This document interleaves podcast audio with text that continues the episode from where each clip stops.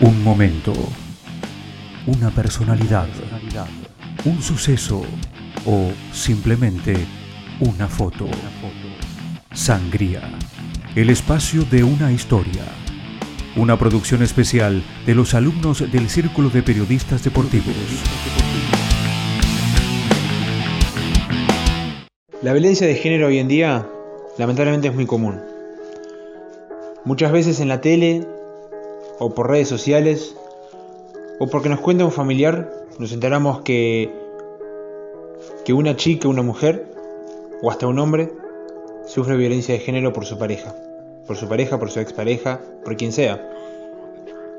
Se escuchan muchos más casos de mujeres que, que de hombres, pero aún así no deja de ser violencia.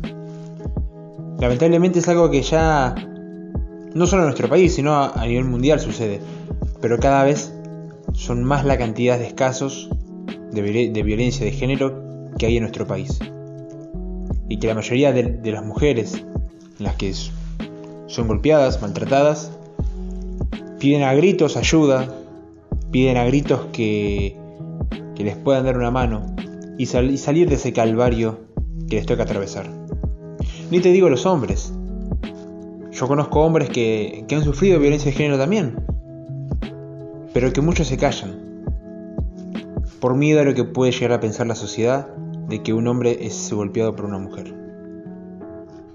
Lamentablemente es la mentalidad que hay hoy, en día y por eso decimos que hay hombres que sufren menos o que, es que hemos escuchado menos por miedo al prejuicio que los demás pueden tener sobre ellos.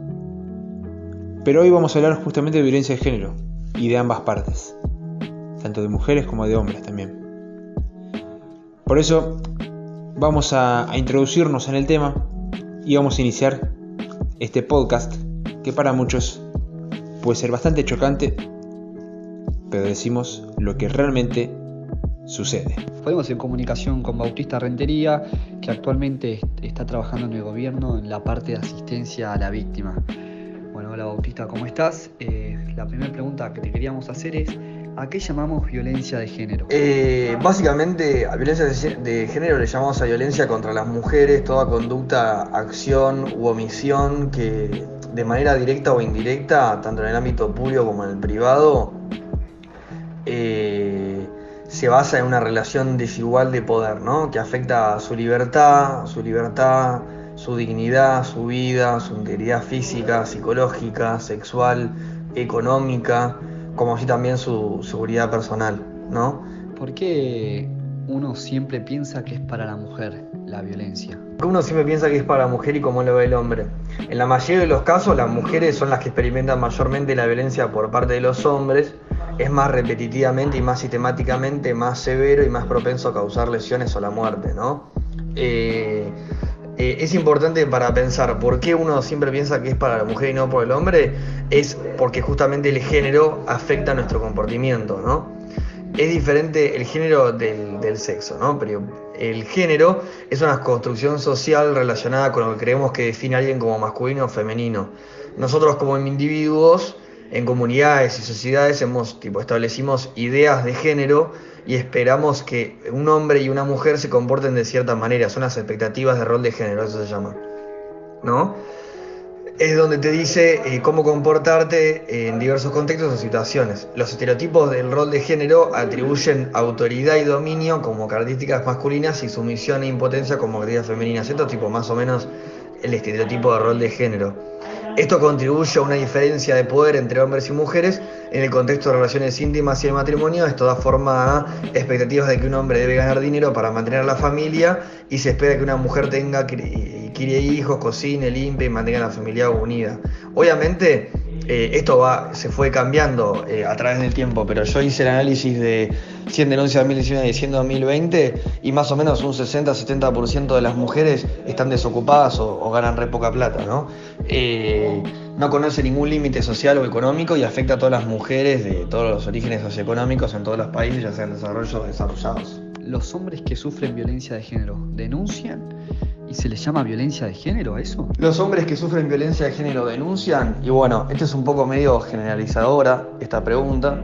Me imagino que muchos hombres deben denunciar cuando, cuando su mujer lo está maltratando psicológicamente o eh, físicamente. Quizás no denuncian tantos como, como, la cantidad eh, total de todos los hombres que sufren eh, violencia, pero no sería violencia de género eh, porque violencia de género es de hombres contra mujeres, porque justamente eh, muestra la mayoría la, violencia de género y es de hombres contra mujeres. Entonces, si los hombres denuncian violencia, denuncian violencia de una mujer contra él, pero no sería violencia de género. ¿Y por qué no denunciarían todos? Y justamente por todo el tema de las expectativas y los comportamientos que los llevan a eh, no denunciar, a aguantarlo, etcétera. Bueno, buscando información encontré que durante el 2020 hubo menor cantidad de denuncias por violencia de género comparado al 2019. ¿A qué se debe esto? ¿La pandemia tuvo que ver? ¿Por qué se debe esto? Y esto se debe por múltiples factores, como por ejemplo, primero el tema de la pandemia, el miedo a no querer salir, contagiarse mucho más al principio del 2020, hasta mitad de año.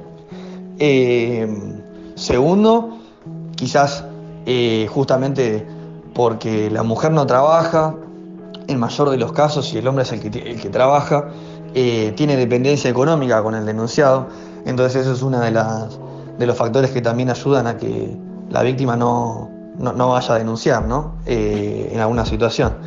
Eh, así como la dependencia económica tenés la dependencia emocional, quizás también tienen hijos con el denunciado. Eh, quizás alguno de los hijos también está discapacitado, entonces está pensando más en los gastos que también está haciendo el denunciado, entonces no puede salir eh, a denunciar y, no saber cómo manejar su vida. Bueno, ahí lo teníamos a Bautista Rentería que nos contaba cómo funciona en el país la violencia de género y también tenemos que decir que en noviembre del 2020 el Ministerio de Seguridad anunció la creación del Sistema Único de Registro de Denuncia de Violencia de Género donde entre sus objetivos está la unificación de la totalidad de las denuncias por violencia de género. Es decir, esto surge también teniendo en cuenta la pandemia, cómo fue agravando este tema, ya que es más complicado que las personas salgan a denunciar y además también lo que sucede es que muchas veces las denuncias están pero eh, desde la justicia no se hace nada, por lo que lo más importante de todo es escuchar a las víctimas.